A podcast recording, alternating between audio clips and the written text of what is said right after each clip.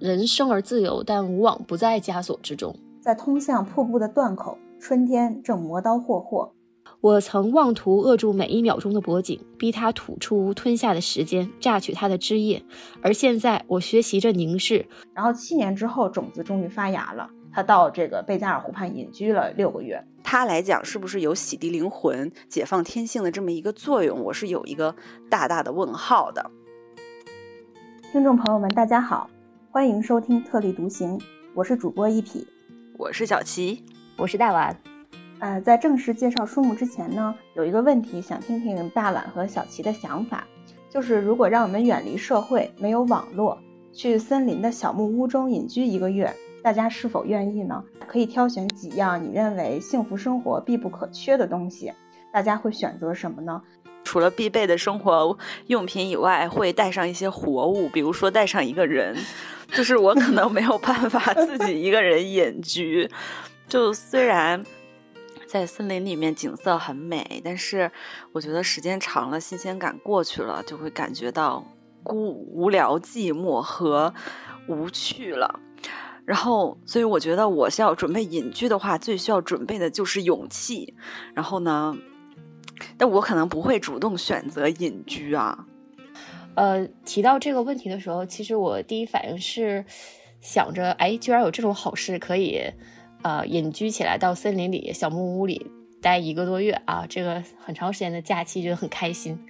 然后第二个想法是，如果让我去找几样必备物品的话，我觉得肯定不能带就是有关电子设备的这些东西，比如说什么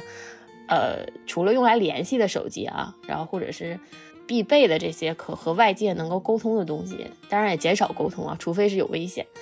嗯，我可能会想着带一些书，然后带一个摄影机或者是相机，这样的话遇到一些美好的风景，然后觉得可以纪念的瞬间，就把它拍摄下来。然后，嗯，如果我会画画的话，我其实希望带一些绘画设备，但是我不会，所以用这个摄影机什么的，就把这个美好的瞬间记录下来之后，把它做成照片带回来，这样就可以，嗯。跟朋友分享一下，就请他来为我们做一些这个，呃，绘画作品，这样还是不错的。嗯，我的嗯，就是想带的幸福好物呢，就是也是除了必备的衣物、基本食物之外，呃，我可能会带上我的茶叶和茶具。就我个人而言呢，就是我觉得泡茶喝茶是一件很 幸福的事情，呃，也也使我感到很平静。然后觉得在森林的小木屋中喝茶，就是外面还能听到鸟叫，我想象的啊，就是 想象的那个画面，外面能听到鸟叫，然后有有风吹动树林的声音，想想就觉得很美好。然后呢，和大碗相似的，嗯，我也选择了带拍立得。就是我觉得拍立得是，呃，可以恰好的捕捉到一些时刻，但是它是有限度的。就我能拍几张照片，取决于我带了几盒相纸，这样我就不会为了拍照而拍照，忽视了享受，呃，就是当下美景的那个原本的意图。但是呢，又不会，就是没有记录，又可以记录一些。呃，美好的时刻，然后也是会选择带一些书，但是书可能和本就是我们这本书中作者带的那些呃有哲学类的呀、人生意义类的可能不同。就我我我可能就会带一些比较简单的散文集。我是想要带上我的猫咪，因为我也是需要陪伴，我可能需要独处，也需要陪伴。而我的猫大部分时间是比较高冷的，就是它的陪伴其实是有点短暂的，刚好符着符合我在森林中的就是就是这点需要吧。嗯，我也会想要带上录音笔，因为我觉得我可能会有要和人聊天的诉求和需求，然后录音笔也可以记录下我自己当下的想法，呃，或者是大自然中的一些声音。嗯，其实也是看到这个问题起初呢，我也是挺兴奋的，然后想象着自己可以去大自然中随心所欲生活一个月，但是就是思考要带什么东西的时候。逐渐意识到，其实自己已经是城市的产物了。想象想象到的也都是一些城市生活的物品，然后还想到说要不要带拼图或者乐高，以防自己就是在那儿可能新鲜劲儿过了会有点无聊。然后就想着想着，觉得一个月好像也也有点过，就是就是小齐的那个想法，感觉一个月好像也有点过于长了。然后突然意识到，如果即使自己选择去隐居，好像也是在复刻城市中的这种生活方式。或许也许心态上会有些变化，没有一些琐事呀去去烦扰，但是本质我已经是社会中的人了，呃，有社交和交流的这个需求。就大家听了大家的幸福生活好物呢，也都觉得非常有意思。嗯，我们这本书的作者这个希尔万泰松呢，他是到贝加尔湖畔的小木屋中隐居了六个月。出发前，他也在超市里挑选了他认为幸福生活必不可缺的几样东西。他选择了书籍、雪茄，还有伏特加。嗯，本期我们读的书目就是希尔万泰松的《在西伯利亚森林中》，让我们跟随文字前往他六个月的隐居生活。呃，这是来自人民文学出版社《远行异从》系列中的一本书。《远行异从》是收录了五十一本现当代各国旅行家的的游记作品，是这整个系列是由完全不同风格的文字描述的在路上的生活。作者希尔万泰松呢，本身是一个作家、记者、旅行家，他进行过很酷的冒险，呃，曾在十九岁骑摩托车穿越冰岛中部，后来也与好友一起骑单车环游世界。从一九九七年以来，泰松以步行、骑单车或者骑马的方式游历中亚。这本书是作者在贝加尔湖畔一个西伯利亚小木屋中居住六个月所写的日记。记录了在小木屋中的生活和大自然中的经历，以及对人生的思考。嗯，那大家读完这本书之后有什么有什么感觉呢？哦，读完这本书呢，我其实是不是很喜欢这本书的？就是整体感觉呢，他描述了，因为他是以日记的形式来描述他在西伯利亚森林中面中间的一些呃隐居的生活经历，然后说。呃，不变的哈，就是说他最贯穿整本书，他对于美景的描写都是非常生动细致的。尽管生活条件是比较单调，然后呃，生活非常单调，条件也很恶劣。但是我呢，其实更想，我不想了解这些美景啊，我其实更想从他的这个隐居经历里面了解到他，呃。的心境的变化，这段经历的收获，但是呢，我从他的这个日记当中没有感受到，呃，隐居生活给他带来什么，呃，心境上的解放天性的这么一些心得吧。就是，嗯嗯，怎么讲呢？就是他前期呢，他是比较有，仅代表我个人观观点啊。前期他是比较有新鲜感的，对于生活的描述也非常细致。呃，生活环境啊，认识的人啊，记录自己每天的行程啊、安排呀，他会评论他见过的这些人啊、看过的书啊。我承认他在这个过程当中是，嗯，表表达自己，认识自己，整理自己的思绪啊、思想啊，然后说这个过程我是肯定的。但同时呢，他并没有摆脱，就是社会生活当中人际交往或者处理人际关系给他带来的一些束缚。嗯，比如说他会认为，呃，在这个森林当中结识的一些俄罗斯的乡野村夫，某种程度上打破了人与人之间交往的边界感，让他产生不适。他认为与他们没有共同语言，然后语言里面是比较就是高傲啊、讽刺啊，把那些呃这些俄罗斯的当地人的一些想法啊、语言啊、行为啊都记录下来，就是他还是把原来社会生就是。城市生活当中的一些行为习惯啊，然后呃思考方式带的想法，对带到了他的这个隐居生活里面，然后以此来评判他见到的当地人的一些行为，然后会给他的隐居生活带来一些负面情绪。那我想到的一个例子就是说，他好像远远的听到了这个俄罗斯人来的这个摩托声，然后他在自己的小屋里面就开始，呃，就就有点厌恶的这个情绪吧。具体的文字我有点忘记了，就是。这个我就是不是很喜欢他这本书的一个原因，因为读这本书也让我想到了跟他类似的一个作品，就是梭罗的《瓦尔登湖》。瓦尔登湖对，是梭罗独居瓦尔登湖畔的一个记录嘛？他是两年多的隐居生活所见所闻哈所思，以散文的形式呃写的一本书。然后书里面呢，就是跟我刚才提到的这个例子啊，梭罗的书里面也提到了说跟当地。呃，农夫和邻里交往的一些呃细节，但是这种亲身体验让他了解到当地生活、当地农民生活非常艰难，然后引起了他对于自己生活的一些思考，比如说对于呃城市奢侈生活的一些批判，然后他得出了一个什么结论呢？就是说大多数的。呃，奢侈品大部分的所谓生活的舒适，非但没有必要，而且对人类进步大有妨碍。一个一个一个思考嘛，他自己的思考和总结。然后对于访客的态度呢，他也不是说不想看到，呃，梭罗，也不是说不想看到某类人，嗯，也没有说切断自己和呃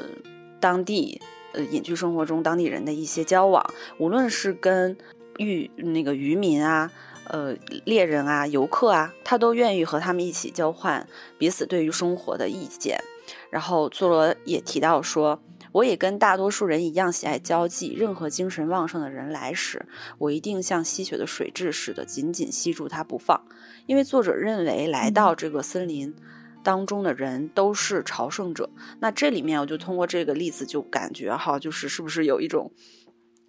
高下立判的感觉，嗯嗯，然然后，那中后期再说回到这个在西伯利亚森林中啊，中后期我感觉他逐渐丧失了对隐居的兴趣。对，有有一个那个例子哈，就是说，呃，应该是环境非常不好吧，是暴雪还是什么的，他要去到那个。呃，其他的地方就俄罗斯当地人那住的一个地方，好像来回要好几个小时。即便是环境这么恶劣，冒着这么大的生命危险，他也要去找他之前并不喜欢、并不欢迎造访的那些俄罗斯乡野村夫们，然后去去去拜访人家。然后，尤其是他那个讲他的女人离开了他之后。他好像就是在数着那个日子，一天一天的挨挨到了最后隐居生活结束，然后就是这个这个过程，我都感觉到他非常的难熬了。然后他非常呃钟爱的两条狗，也好像是对这两条狗的钟爱，也是在这个女人离开他之后，会有一些格外的描写。会，我就是我是觉得这两条狗作为他隐居生活的一个调剂品，然后。呃，当他感受到孤单寂寞、被抛弃了之后，然后是说格外的渴望这两条狗能给他带来一些呃生气啊，或者是缓解、调节一下他现在这个这个这个寂寞的生活啊。是，反正我是有这样的一个感觉。就是关键的，就是说自始至终他没有脱离过社会关系对于他的影响。这几个月的隐居生活之后结束之后，他是不是又回到了原来的社会？城市生活里面我也不知道，但是我对于这段隐居经历，对于他来讲，是不是有洗涤灵魂、解放天性的这么一个作用，我是有一个大大的问号的。问号，对，就是说，是不是他通过回归自然，真的解放了他的天性，真的让他有所收获，认清了自己的理想或者现实，呃，对自己的生活有了什么新的感悟？这个我保持一个就是怀疑的态度嘛。然后我，所以我不就不太喜欢这本书的原因。我我觉得小齐刚才说的非常好，就是我我也有很多 类似的感觉，就是在这本书里面，真的它可以跟这个《瓦尔登湖》它形成一些很多地方的对照来看，嗯。但如果单就这本书来论的话，其实我我自己对这本书当时我自己想了很多问题啊。呃，首先第一个就是真正的归隐是存在的吗？我就在想。其实对于人类来说，尤其是现代社会的人类来说，嗯嗯，这个真正的 归隐，我觉得就不存在。本身这个东西就是一个悖论，嗯，因为，嗯，尤其是而且尤其是对于这个作者而言，他的这种生活状态和心态，其实他，嗯，我觉得更多的是一种想要寻找所谓的宁静和自由。啊，但是人总是不能够脱离整个社会而独自存在的。然后他自己的心态也并没有把自己当成一种完全脱离社会而独自存在的。这一点其实就从刚才小徐说的，他仍然是以他作为一个社会人学到的评价事物、评价自然、评价所有一切东西的这样一个尺标尺，这样一个价值体系去判断他所看到的、所体会到的东西。嗯，就比如说他接触到不同文化的、不同国家的、不同社会背景的人的时候，他所依视的这种心态，实际上也并不是自然的。或者说，我觉得他对自然有一种敬畏之情，但是他对人没有。嗯，而且就是感让我感觉到有一种，嗯，偶尔啊，偶尔的时候有一种他在俯视没有像他这样双引号啊觉醒觉悟的人。对他对他对生活在凡尘俗世中的这些芸芸众生有一种哇哦，你们居然还没有醒悟，还在忙忙碌碌的这样庸碌的生活着，嗯，你们为什么不能去呃把一切都放下，去安静的呃自在的把一些呃庸俗粗鄙的习惯都抛除掉，然后过一种纯粹的生活呢？就是他有的时候会有这样想法，当然我是先说的这个。呃，缺点啊，或者说我体会到的一些它自相矛盾的地方，因为因为这本书里面它也有很多很多的优点，这个我们一会儿再说。然后就是我看到他写这个，嗯，写到后来的时候，真的想到那个卢梭的一句话，就是“人生而自由，但无往不在枷锁之中”。嗯，这个枷锁实际上有的时候是社会给你带来的一些有形的枷锁，但很多时候是自己给自己设定的，就。到后期的时候，有一种他想为了自己这次的呃远行的目的，自己上了一重 KPI，就是一个考核指数。我要完成我当初对自己的承诺，我要把这个 flag 立起的 flag 不能让它倒掉，我就想办法把它做一个完整和圆满的一个结局。这个是到后期，像小齐刚才说过的，我也有隐约的这种感觉。嗯，我认为就是怎么讲呢？真正的宁静。是应该怎样寻求呢？是你能够对不同背景，或者说跟你有不同经历的人和事物，用一种超脱的态度去看待。呃，我记得这个，嗯，这个作品里，呃，他曾经有这样一段，其实我觉得说的很好的话啊，但是他后来就。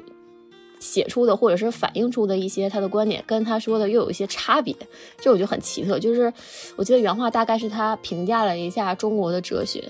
啊，对对，中国哲学中无为思想的这个感悟，其实还是有一些道理的。但是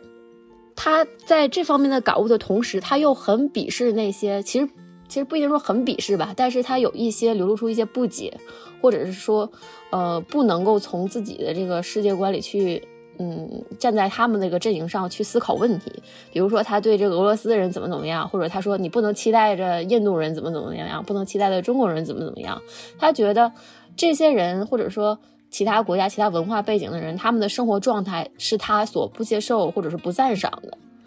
那他有没有想过说，为什么这些人是以这样的生活？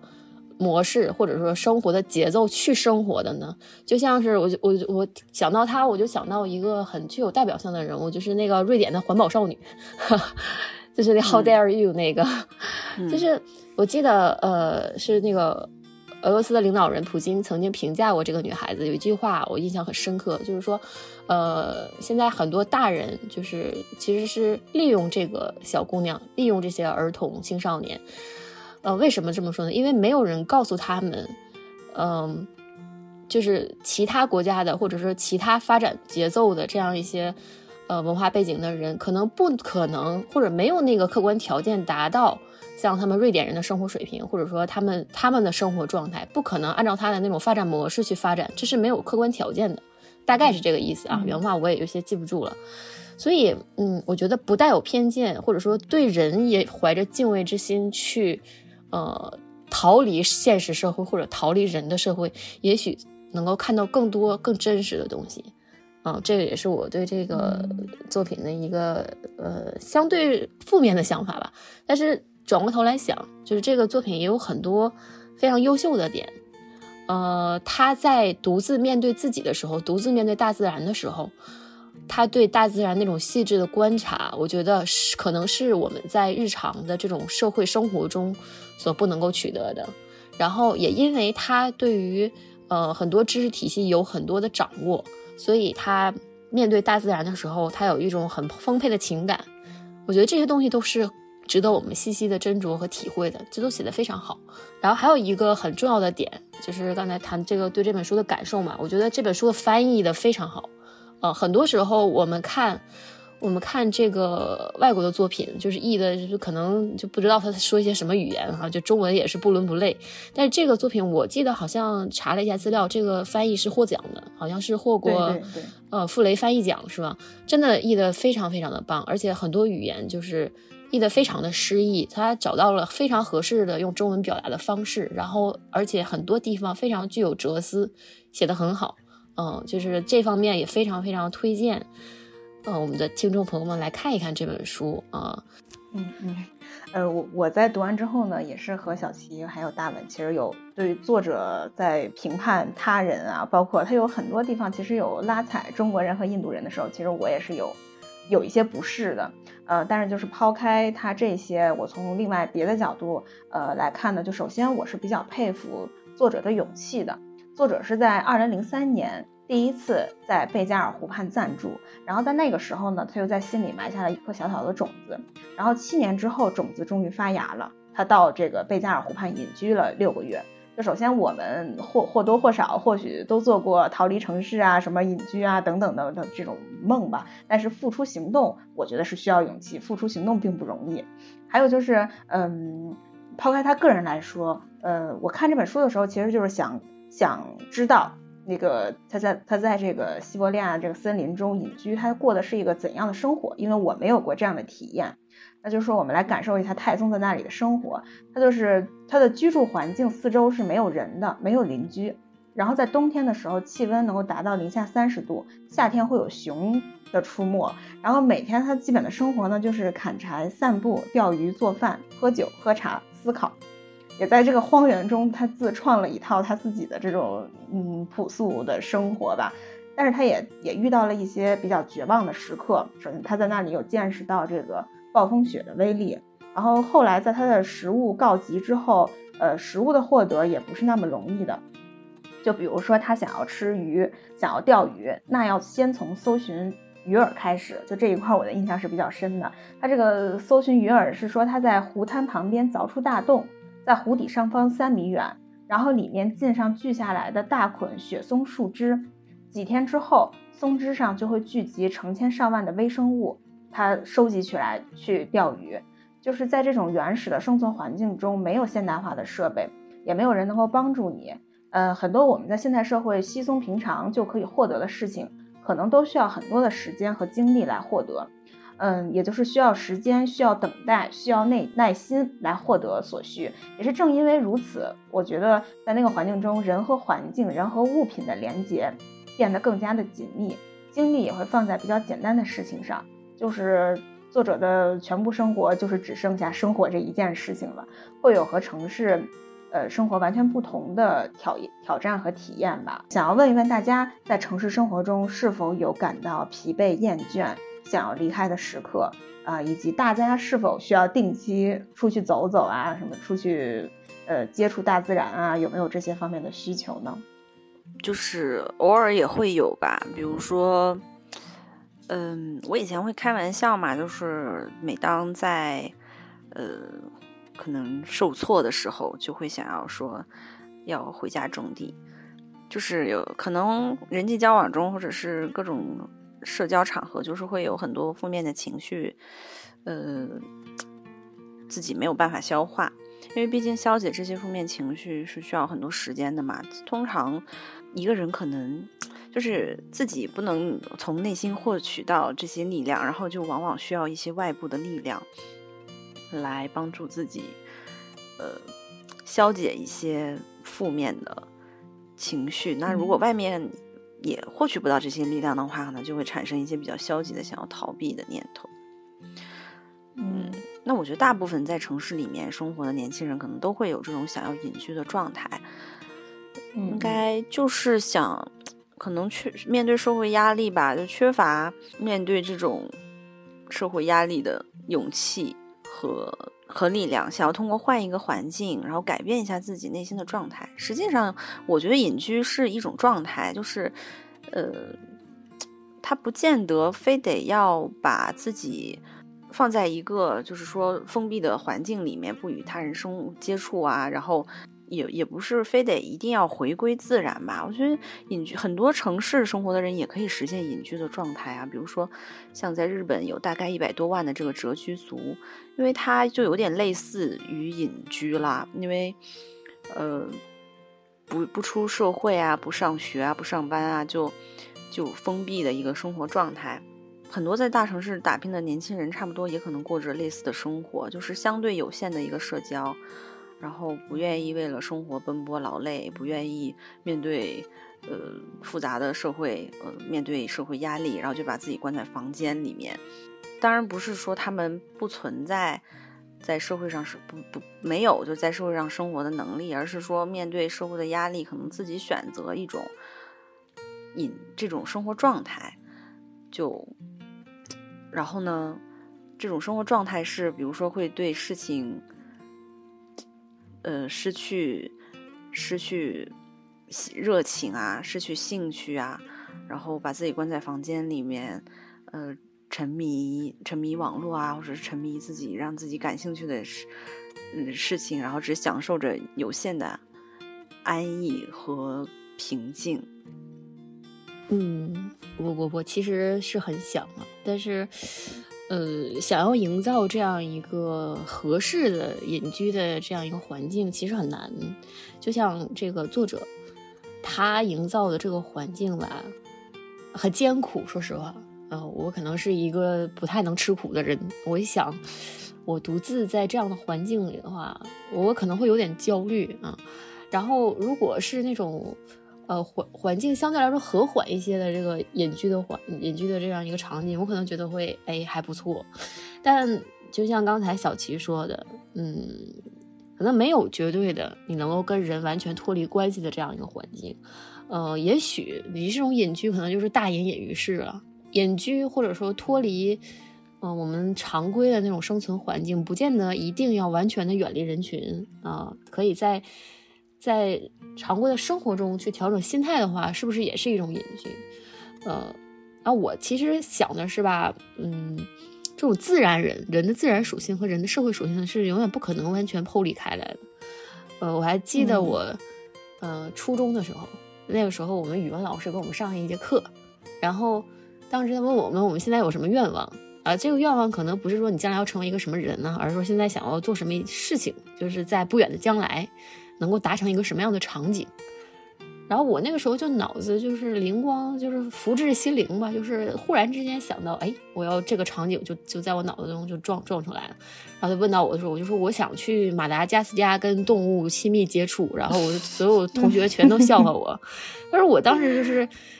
脸皮也很厚。然后我觉得这有什么好笑的？我就我就是想跟动物亲密接触嘛。实际上，我想这个脑子里突然的想法，实际上也是折射出我当时的一个心境啊。因为那个时候，呃，每天上课，然后天天接触好多同学，就就把自己放在人群里了。就这种群体生活、集体生活，呃，已经养成一种惯性习惯了，所以就觉得。我想完全换一个环境，脱离人群，然后这个动物它不会说人话，这太好了，就不用跟我嗯用我听得懂的语言交流，然后完全是一个 陌生的环境的这种氛围，我是非常非常喜欢。然后可能估计前一天还看了什么《人与自然》的《动物世界》这种节目，觉得真好，真不错，就完全没有考虑说自己会不会到那儿死得很惨之类的这种现实问题。就那时候孩孩子的心态嘛，也充满童心。现在一回忆，觉得还挺有趣的。然后，呃。说到这个隐居的事情，要不要不我刚才说这个自然与社会的问题，我想起来这个我刚读这本书最开始的时候，这个作者他去超市准备一些必备物资啊，买点东西。他说有一句话，我当时觉得挺好玩。他说当时他买酱，他选了一种超辣酱，然后呢，嗯嗯，他说一共有十五种酱的选择。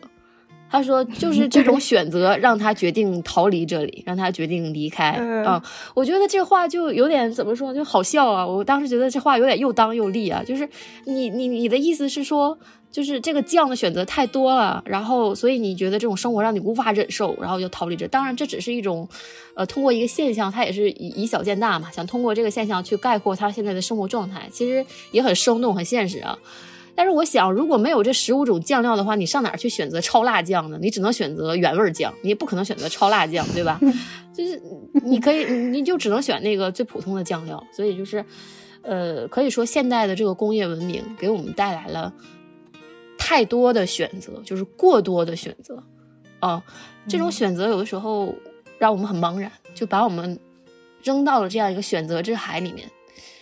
然后，但是。就与此同时，相反的一面，你选择越多，有可能就是别无选择，因为你可能面临着呃，很多信息的这个，一个是面临信息的茧房，再一个是面临信息的这个混乱，所有的信息都可能是非常碎片化的。他这次西伯利亚之行给我一个很好的一个一个范本，就是他得到了一些什么样的好处呢？就是他追寻到、重新找到了生活的这样一个整体性、单纯性，嗯，还有一种连贯性，就是在这样一个茫茫的自然之中、茫茫的这个冰原之上，所有的生活都是线性的。它不是点状的，不是说我们像今天刷一个网页，看到一个新闻，然后看到什么八卦，然后读到什么文章，就是所有东西都是，呃，过量的负载的信息冲到我们脑子里去。这一点我觉得是他收获最多的东西。我们怎么样回复我们生活的单纯状态，而不被过多的信息所裹挟，呃，所挟持？这一点其实有可能。需要我们可能间歇性的去寻找一个相对只剩我们一个人，或者是人比较少的范畴，去避免过多的信息充盈在我们脑子里。嗯，我觉得这样一个环境，也许就是一个比较理想的，呃，所谓隐居的环境。嗯，是，呃，我的隐居其实跟作者的也会比较像。其实我那也不叫隐居了，因为我就是会有厌倦的时刻，我可能需要空间的转换来让我。呃，让我的那个比较疲惫的心稍微松一下，但我也并不是说，呃，我就厌恶这个城市到我要离开，我要走，因为就是有很多身不由己吧，也就比如说我在北京的生活，然后北京人很多，然后也会堵车，嗯，就举例，我和朋友比如相约去吃饭吧，嗯，可能我们为了我们十一点半可以见到面，那我十点就要出门。然后，呃，也很难自由，生活成本很高，可以说基本所有的东西吧，都要时间或者金钱来换取。我所租住的小区里面甚至没有树，就是我想接触自然的话，我最容易的方式应该是到公园去。然后我到公园也需要乘坐比较长时间的公共交通，或者是骑骑单车。就是在这种大的都市中，生活会变得很繁杂。就所有的事情都需要付出时间、付出金钱，所以我可能感到疲惫的时候，就是想要逃离。但是，就像大碗刚才说的，其实就是，嗯，如果我想的要就是厌恶北京，那就是有点又当又立了。因为北京也会带带给我很多嗯好的东西，就是因为它的繁杂，因为它的呃交通交通的这个这些啊，或者说是信信息也好，各方面也好，它也带来了便捷。嗯，但是因为它这个庞大的体量，确实有时候让我会觉得很疲惫。我会想要说啊，嗯，就是可能我时不时的需要呃回趟老家，或者回趟北京周边的一些呃，我我需要去放松，就是我需要定定期的去，所以就是嗯，我的这个想要出走吧，就是是一种短暂性空间上的一种逃离。那我觉得这个也。也非常正常，就是生活高高晓松不是说嘛，生活不止眼前的苟且，还有诗和远方。那既然留在北京，肯定是得益于他的一些呃便利啊，或者是对啊，那就是说追求这个物质嘛，是因为留在北京肯定是有留在北京的理由，但是适当的追求一些精神上面的需求。也也是也是很有必要的呀，必要的时候就逃离一下城市生活。就关键是说怎么平衡，呃，物质和精神嘛。就是说要寻找说生活当中的一个呃分割点，就是说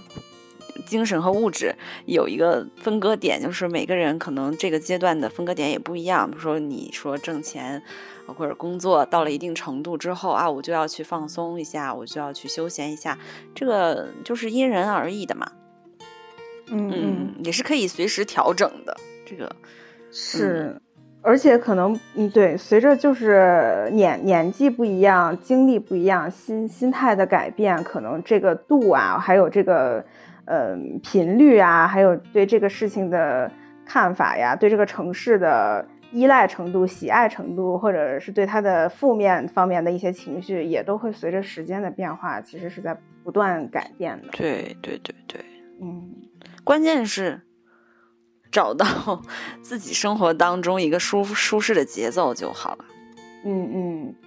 我们应该怎样去追求内心的平和？是否一定需要通过像我们刚才谈谈到的外在环境的变化？来获得内心的自由，或者说像这个作者的去隐居的初衷这样，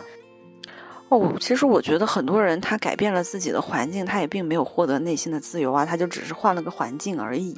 然后呢，换换换换回到原来的地方之后，他可能还是嗯没有什么变化。但是追求自由的方式就是因人而异的嘛。那有的人可能他不具备改变自己生活环境的条件，时间啊、精力啊、金钱啊这些他都没有达到这个水平，他换不了。但是如果把心打开的话，那无论外在是什么样的环境，那可能他就想追求的就是一个吃饱穿暖，我就是一个啊，就是一个快乐。那往往这种内心的自由不是外在环境能给到的。那无论是他是在什么地方生活，可能他心自由了，他在哪儿都是自由的。而我就是一个比较典型的，这这种想法就是一个典型的主观唯心主义的想法，就是与自己内心和解。就能追求自由，但但是这个是一个就是非常非常难的难的一个问题啊，就是与内心和解这件事情，首先就非常非常难。哦，对，嗯嗯，是这个追求内心平静这四个字看起来很简单，但是我觉得啊，它基本上可以说是世界上最难的事之一了啊，不不不下于搞出什么这个。科学科学研究的这个这个难度，因为无数的这个心理学家、什么哲学家每天都在问自己这样的问题。嗯，我我觉得，呃，这个问题，呃，是不是会得非得要是靠这个环境的改变去，呃，调调节内心啊，或者获得内心的平静？我这个人呢，就是有一个特点，就是喜欢乱吃药，就是 就是如果我有病了，我就是喜欢什么药都尝试一下，然后估计没准这病就是吃药吃出来的，这也不知道。就就新冠的那个时候，就是我我我成为小阳人的时候。就是有人说，哎呀，要吃那个什么什么西药啊，然后那就得准备，那就赶紧吃呗。吃了几天，发现没什么没什么效果，好像还在发烧，或者是还是很不舒服，怎么办？吃点啊，人家说吃点中药不错，立刻跑到中医院去再开点中药，然后觉得哎呀，中药又 嗯不错不错，好像有点用的样子。然后不仅自己吃，还安利给别人，就是这个大嘴巴，然后就觉得哎，这个什么出了什么样的症状，有什么样的效果。我觉得就对自己内心也是这样，就你可以多尝试嘛，什么药都尝一下，反正我们都已经这样了，或者说反正我的心态已经不平静了。既然这个病从心起，嗯，我觉得你这个心心态的改变是需要你去不断的，呃，充实或者增加自己对这个世界的认识。呃，我认为用一种很敬畏和谦卑的态度，呃，去对待自己和对待这个世界是非常重要的。我有一个治疗办法，就是，就是特别喜欢看一些，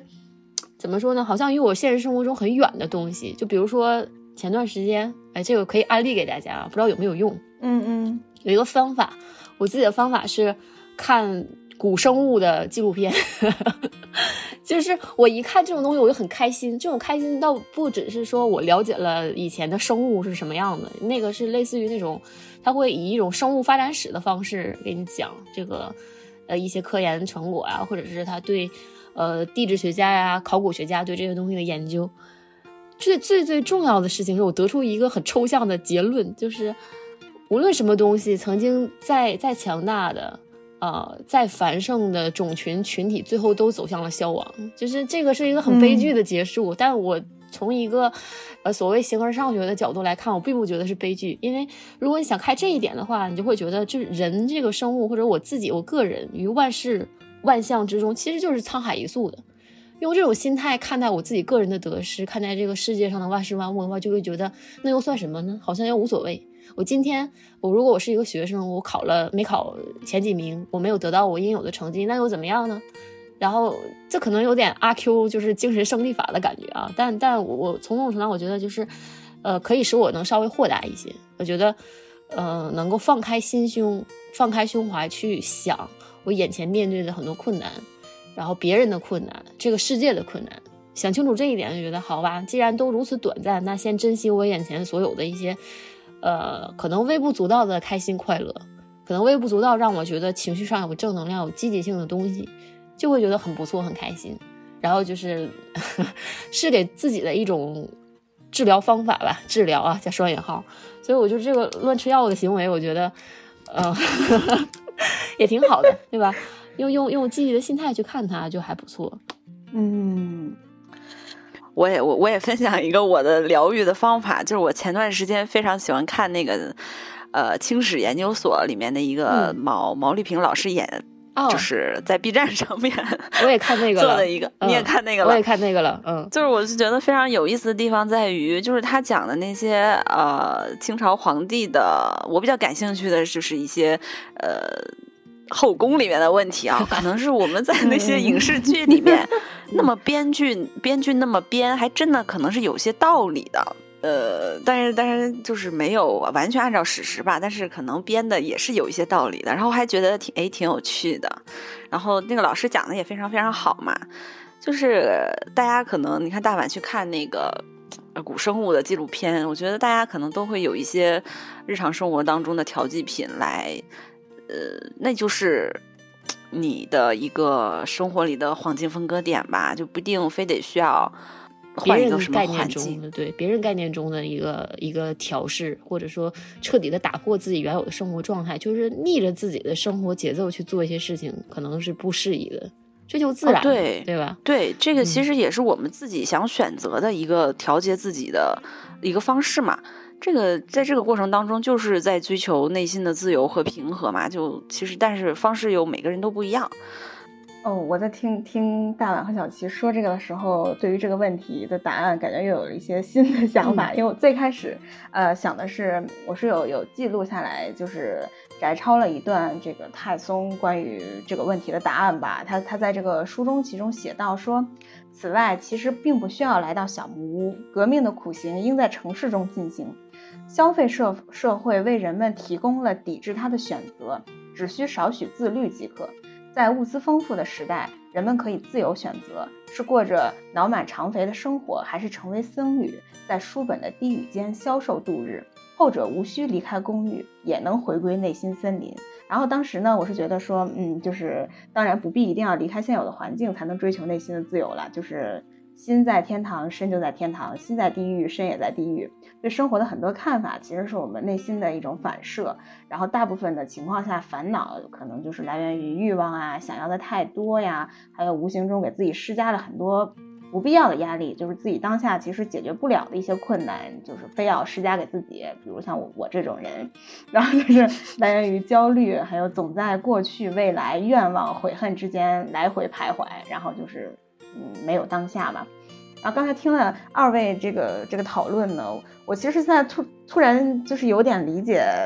作者了，因为我可能和他是一样拧巴的人。他为什么他就是去到小木屋，可能就是因为他在城市中觉得自己不平和。那我要去小木屋隐居嘛。但是隐居的时候，他可能杂念也很多，就发现就就就出现了我们前面说的是吧？他。那隐居，他也隐居不好。他在城市中，他也好难受。就是我，我，我这个状态，其实我就突然和他有一点共鸣，然后也理解了他为什么要带酒去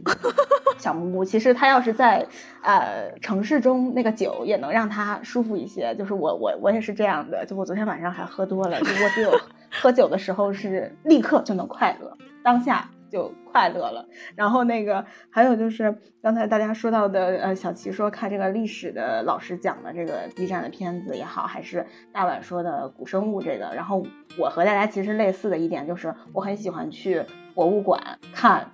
以前的这些呃文物，就是因为那文物都是很久很久以前的，都会有标牌写着它是哪个年代的啊，当时多么。呃，繁盛，然后多么那那个器物多么华贵，又是镶金边的，那衣服上也是有有金丝的，但其实都是过眼云烟。就是我们现在焦虑的也好，给自己的压力、欲望什么等等也好，其实，在那些就是很渺小，那些帝王都消散了，我们也终会那样。其实还不如就是在。这一辈子中好好体验当下没有必要，因为我是很容易焦虑未来，然后就是嗯，就是想很多有的没的，就然后想追求平和，需要换地方，但可能真的换了地方，我就算到了小城市，或者今天我去哪儿山里坐了一天，我也不一定就真的平和了。就是还还就是刚才听二位聊的时候，我突然和泰松好像产生了共鸣。也也收获很多吧，就是觉得从，因为我是很羡慕，因为平时也会和小齐在私下有一些呃聊的东西，我是很羡慕这种可以自洽，就是他自己不像我这样翻来覆去拧巴来拧巴去，他自己是呃很自洽的，对于自己的行为也好、思想也好、想法也好，他不跟自己较劲。但是我就很容易在在在很多时刻跟自己较劲，然后。就为什么喜欢喝酒呢？就是喝酒的时候，我的大脑就转不动了，我就是只剩快乐，我无法跟自己较劲，我的那个脑子已经停停滞了。可能就是当下这个时代，很多年轻人都会有点 喜欢喝酒，可能也都是有这部分的快乐因素在吧？我猜测哈。嗯，其实我我刚才在听一皮说这个。评价这个作者的时候，我就想，其实我们刚才对他评价也挺苛刻，因为想一想，这种拧巴的这种状态，其实我觉得就是一个常人他正常的状态，他不拧巴他就不是人了，就就很很正常。我觉得。呃，我我我之前说又当又立啊，当然我只是说对他那个酱的选择的事情那样评价他。我小时候，对我我也我也不是吐槽他，就是当时觉得他挺可爱的。就是你你你明明觉得酱很多，但你还要选择超辣酱，为什么？就就当时就我就自己跟他在对话，在在在说他，真的是。呃，但其实我觉得这种选择或者说纠结，对于对于现实社会的啊，他这个丰丰富的物质世界的这样一种迷惘。啊，是是很多，或者说所有正常人都可能会具备的。然后可能这个强度如果大的话，就甚至会现在社会上很多的现象，就大家会产生抑郁的倾向，这都是有可能的，对吧？嗯，所以就是，呃，我我们经常会用那个常规的，我们现在能够我的认知边界里能够掌能够覆盖到的一些价值体系去要求自己，要求别人，去评价自己，评价别人。嗯，不能说这些价值体系就，呃，就不对，或者我们应该抛弃它，这不可能，因为这是建立了我们认知的一个很重要的东西，或者说我们怎么样取得获得感、取得尊严感，可能也要依赖于这些东西，或或者说我们接受这么多年的教育，给我们的一些不可磨灭的，就是痕迹吧，在精神上已经留下了这样的东西，就无法再去把它抛除掉了，因为我们已经社会化了，对吧？但，嗯嗯。我觉得也不应该对自己那么苛刻吧，或者说，呃，单纯的去追逐这些社会价值啊、标准体系给我们的东西，因为这些东西都是相对而言的。就像刚才一皮说的，看这些呃博物馆里的里的展品啊，去了解这个历史的发展，嗯，过往的一些辉煌可能终究会翻页啊，会会走到下一个历史阶段里。就无论多么伟大的人，可能都都将会成为沉寂啊，就是所谓的这个。青山依旧在，几度夕阳红，对吧？这自然可能它长长长久久的在，甚至有可能自然有一天都不在了。就像我看那个 古生物纪录片，这大的环境，地球都很很很很多很多的变化，对吧？从以前的那个什么什么记忆什么什么代，这个各种各样的变化，到现在为止，自然环境都已经发生了天翻地覆的改变的时候，更何况人类文明中存在的东西呢？对吧？所以我觉得。某些时候，我们想要保持这样一个呃精神富足和物质富足的这样一种平衡的话，首先，呃，是接受自己是一个普通的人，一个平凡的生物啊，然后再去想说，我能够在我这样一个社会现在的这个社会的呃所能给予我的平台或者给予我的各种条件里，去创造一些能够使他人一定认可的东西。但是这些东西并不是我们生命的真正的终极目的。它只是我们所谓说锦上添花的这朵小花，而且这朵花也是一朵假花。我认为，我嗯，对我觉得我们应该终极可能追求的是那个自然的真花，但这个真花也总有凋谢的一天，这就是人的这种永恒无奈的事情。但同时，就是因为有这种凋谢，所以它盛开的时候才非常美丽嘛，才值得珍惜。如果它是永生不败的，还有什么意义呢？那有和无，呃，开与不开又有什么差别呢？哦，那其实我觉得这个人嘛，精神和物质什么平衡的，其实都是因人而异的。那如果，嗯，比如说当下的一个什么状态，就就顺其自然就好。你比如说，我也不是非得要追求什么，一直追求内心的平和啊，什么什么的。纠结也好，或者怎么的，我就当我就是顺从自己的内心，跟着自己的节奏走。我想想纠结，我就是纠结。当下我痛苦，我想嚎啕大哭，我想去买醉，我想去干嘛，我就去呀。你想干嘛就干嘛，就是接纳接纳自己的情绪，接纳自己的选择，对，就跟着自己的心走，就想干嘛就去干嘛。然后呢，自己自己舒服的一个节奏就是最重要的。所以，所以不存在怎么平衡物质和呃什么精神啊，就是跟着感觉走，这样其实就能找到自己心里的快乐了。嗯，嗯我觉得是呢，是要看我们每个人对于物质富足的这个定义可能是不一样的。就是，嗯，还有就是物对于我我们认为的物质富足和物欲是否每个人可以自己区分得开，就是也可以向内观一下，就是我们追求物质层面的这些东西，呃，有些是真的需要吗？真的必须吗？如果说，嗯，物质的富足只是吃穿不愁，满足正常的生活，嗯。那追求精神富足就很容易啊，可以实现，我认为是可以实现二者兼得。但是可能很多人，大部分人很难控制自己的欲望，或者说是，嗯，就是满足当下吧。嗯，容易满足其实是一种美德。容易满足的话，人会活得更加快乐，更加接近本本心。欲望会给生活带来很多的杂念。过度追求物质或者过度有欲望的时候，其实就是内心就会。看不到那么多美好，也会忘了体验吧。就大家每个人怎么定义这个这个精神和物质的富足，或者这个度，每个人对于这个物质富足的度的要求，可能也是也是不一样的。因为其实当下我们很多年轻人，呃，或者说刚步入职场的一些一些人，他是是存在。过度追求的可能会去刷爆信用卡呀，或者嗯去攀比呀，去去获得某些物质层面的东西，然后整得自己非常焦虑，觉得自己很很很惨啊之类的。其实是他就是在物质层面的这个追求和欲望有点超过了自己的能力，或者说超过了自己当下可以支付的那个程度吧。就是精神和物质是否可以同时实现？是每个人对于这个事情的定义啊，或者是接受程度是不一样的。我觉得现在很多这些呃，我觉得现在年轻人其实挺辛苦的啊，尤其是像现在马上在上大学，或者是现在刚毕业的年轻人，因为现在最近最近这几年经济形势因为疫情各种缘故不太不太理想嘛，或者说呃，并没有前几年那么那么的呃。蓬勃向上啊，存在很多的这个压力啊。对于现在小小朋友来说，嗯，我估计可能现在大家工作的也也有这种体会啊。然后有的时候，其实他们的那种欲望，更多时候是被时代和环境塑造出来的。就是他他在就是读书期间啊，他接触到的这个。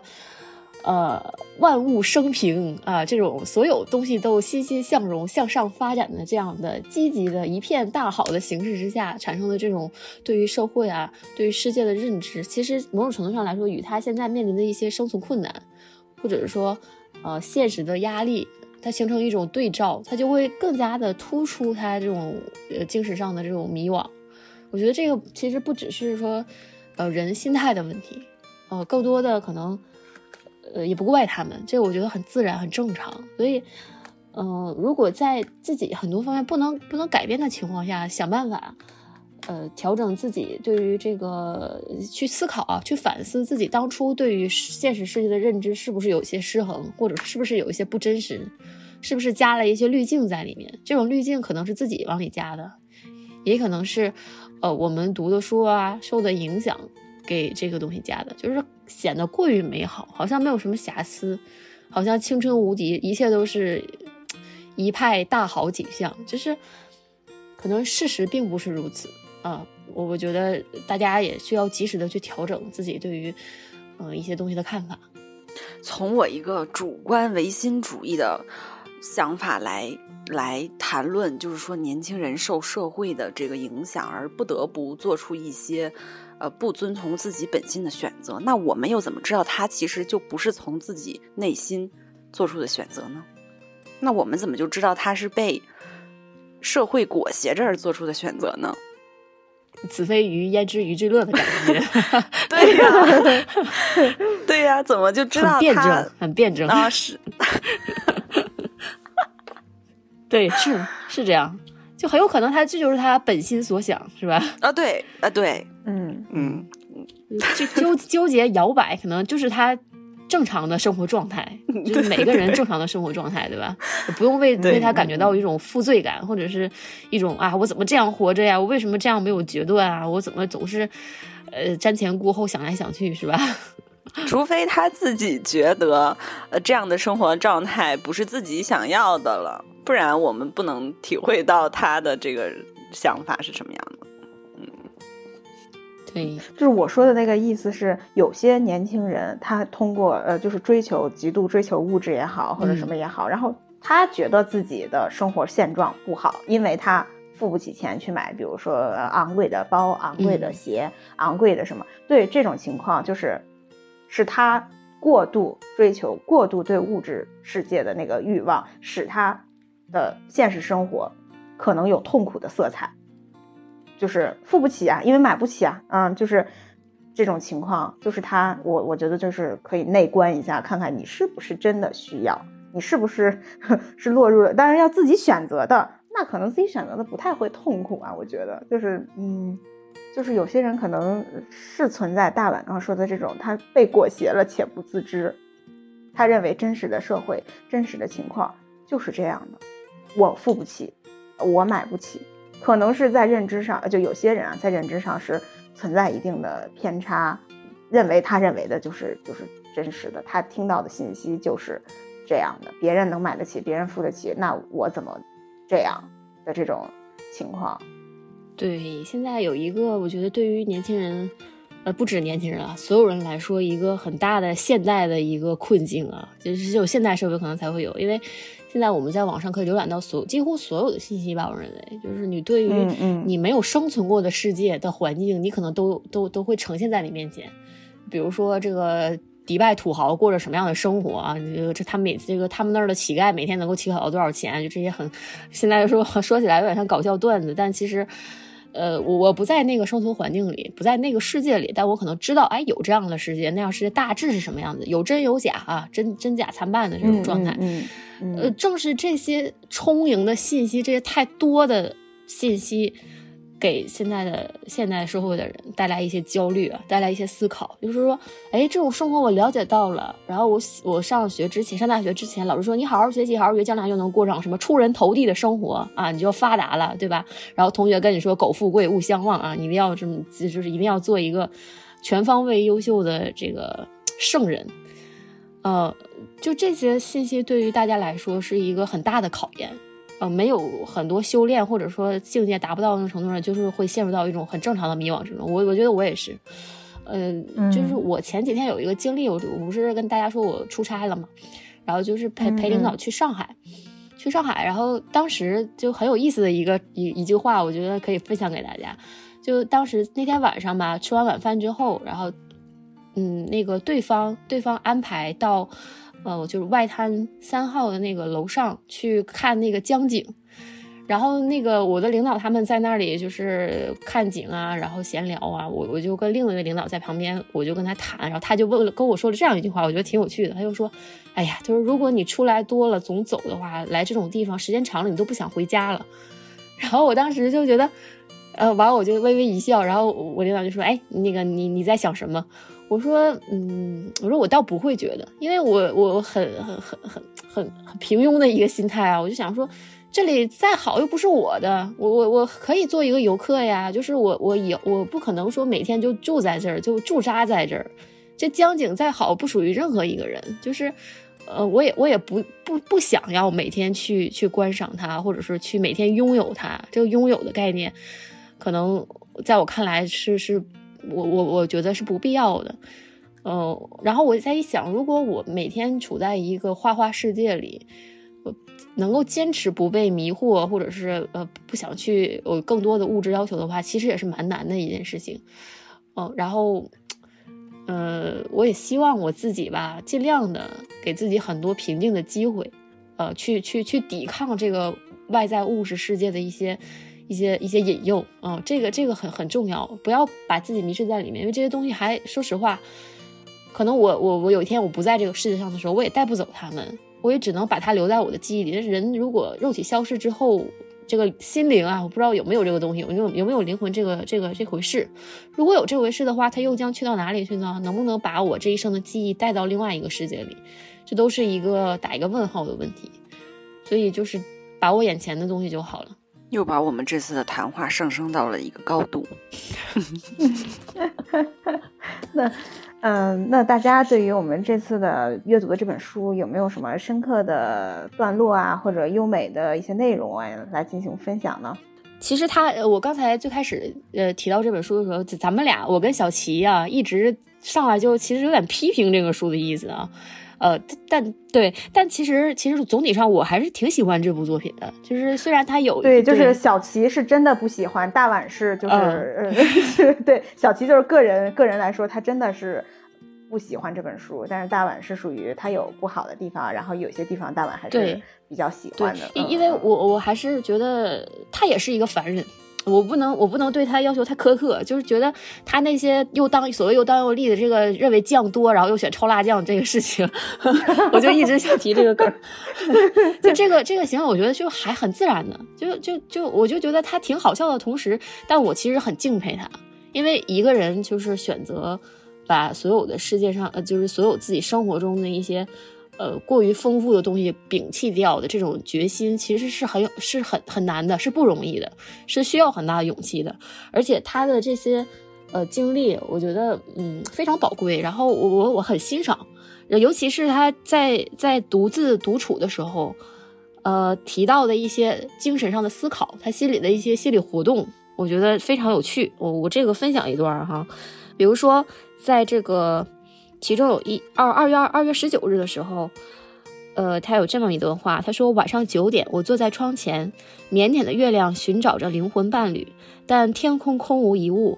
我曾妄图扼住每一秒钟的脖颈，逼他吐出吞下的时间，榨取他的汁液。而现在，我学习着凝视。”皈依僧侣般静默境界的最佳途径是被困在其中，茶杯在手，坐在窗边，任由时间浸润，欣赏风景呈现的细微变化，什么都别再想，攫取一闪而过的灵光，将其付诸笔记本。窗棂的作用是邀请美景入内，让灵感出来。就是他，他这种非常优美的段落是非常多的，就恰恰是，如果说啊，他这次旅行，呃，旅行到后面，这次远行。到后面，如果还是 说他有这种很拧巴的状态的话，我觉得他这些静默的时刻，这些自己与自己对话的时刻，其实就是他最大的收获。呃，人很多时候就是因为与人与外界的各样纷杂的信息接触太多了，导致我们没有一个赤裸裸面对自身的时候去反省，去与自己对话。嗯，我觉得这些这些段落非常多，我我也因为这些。他对自己的表达，对自己的这样判断和跟自己，呃，对话的过程，其实很很想把这本书安利给，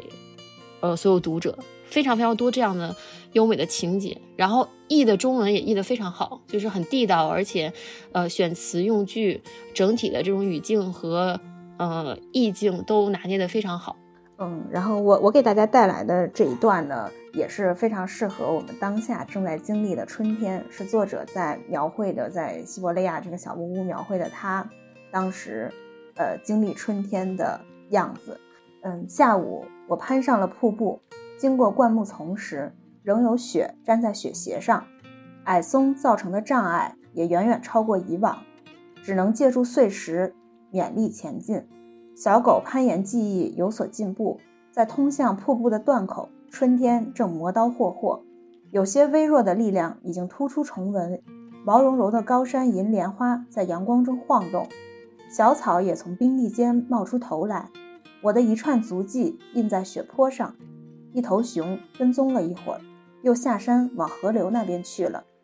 蚂蚁像溪流一般，在它们用松针组成的据点旁行军。如同在哥伦布发现美洲大陆前的一座金字塔脚边举行祭祀太阳的仪式，洪流已被释放，消逝在山谷出口的冰层之下。山峰正融化，坡地上争先恐后的出现了色彩鲜明的条纹，好像是姑娘们争着向湖泊跑去。漆木的萌芽钻出鳞片，杜鹃花丛中映衬着星星点点的紫花。光亮的叶片散发着辣的气味，大自然以腼腆预示着它最终的胜利。两股矛盾的生命冲动，酝酿着重生。深埋在土壤中的将要迸发，蕴含在高处的则将喷涌。喷涌的是水将从山巅奔下，用激流洗刷山坡；蚂蚁涌出巢穴，松树皮渗出珍珠般的汁液。钟乳石状的冰锥拖长至地面。熊和鹿离开高原，来到湖滩寻找食物。迸发的是数十亿的幼虫破土而出，植物的茎叶、茎干。顶端的花朵，在水底度过一冬的鱼群将回溯湖面，而我呢，今晚我将安静地在小木屋里惬意地吸着烟，一直等到崩裂忽现的那一刻。山上的瀑布仍是一片冰冻，但它的瓦解不远了，就是几天的事而已。这段关于春天的描写写的特别妙。其实我们现在正在经历的春天就是这样磨刀霍霍，在我们就是在我们感受不到的时刻，在土壤中、冰层下。动物的巢穴中，春天其实已经来了，但是直到有一天突然迸发，突然喷涌，然后我们可能才突然发现，就是它没有提春，但是写的全都是春天。对，写的非常 是这种感觉。嗯，有有很多这样的段落，其实这这个写的是非常优美的。那好吧，那本期节目也在优美的文字中接近尾声了，感谢大家的收听，呃，我们下期再会，再见，拜拜。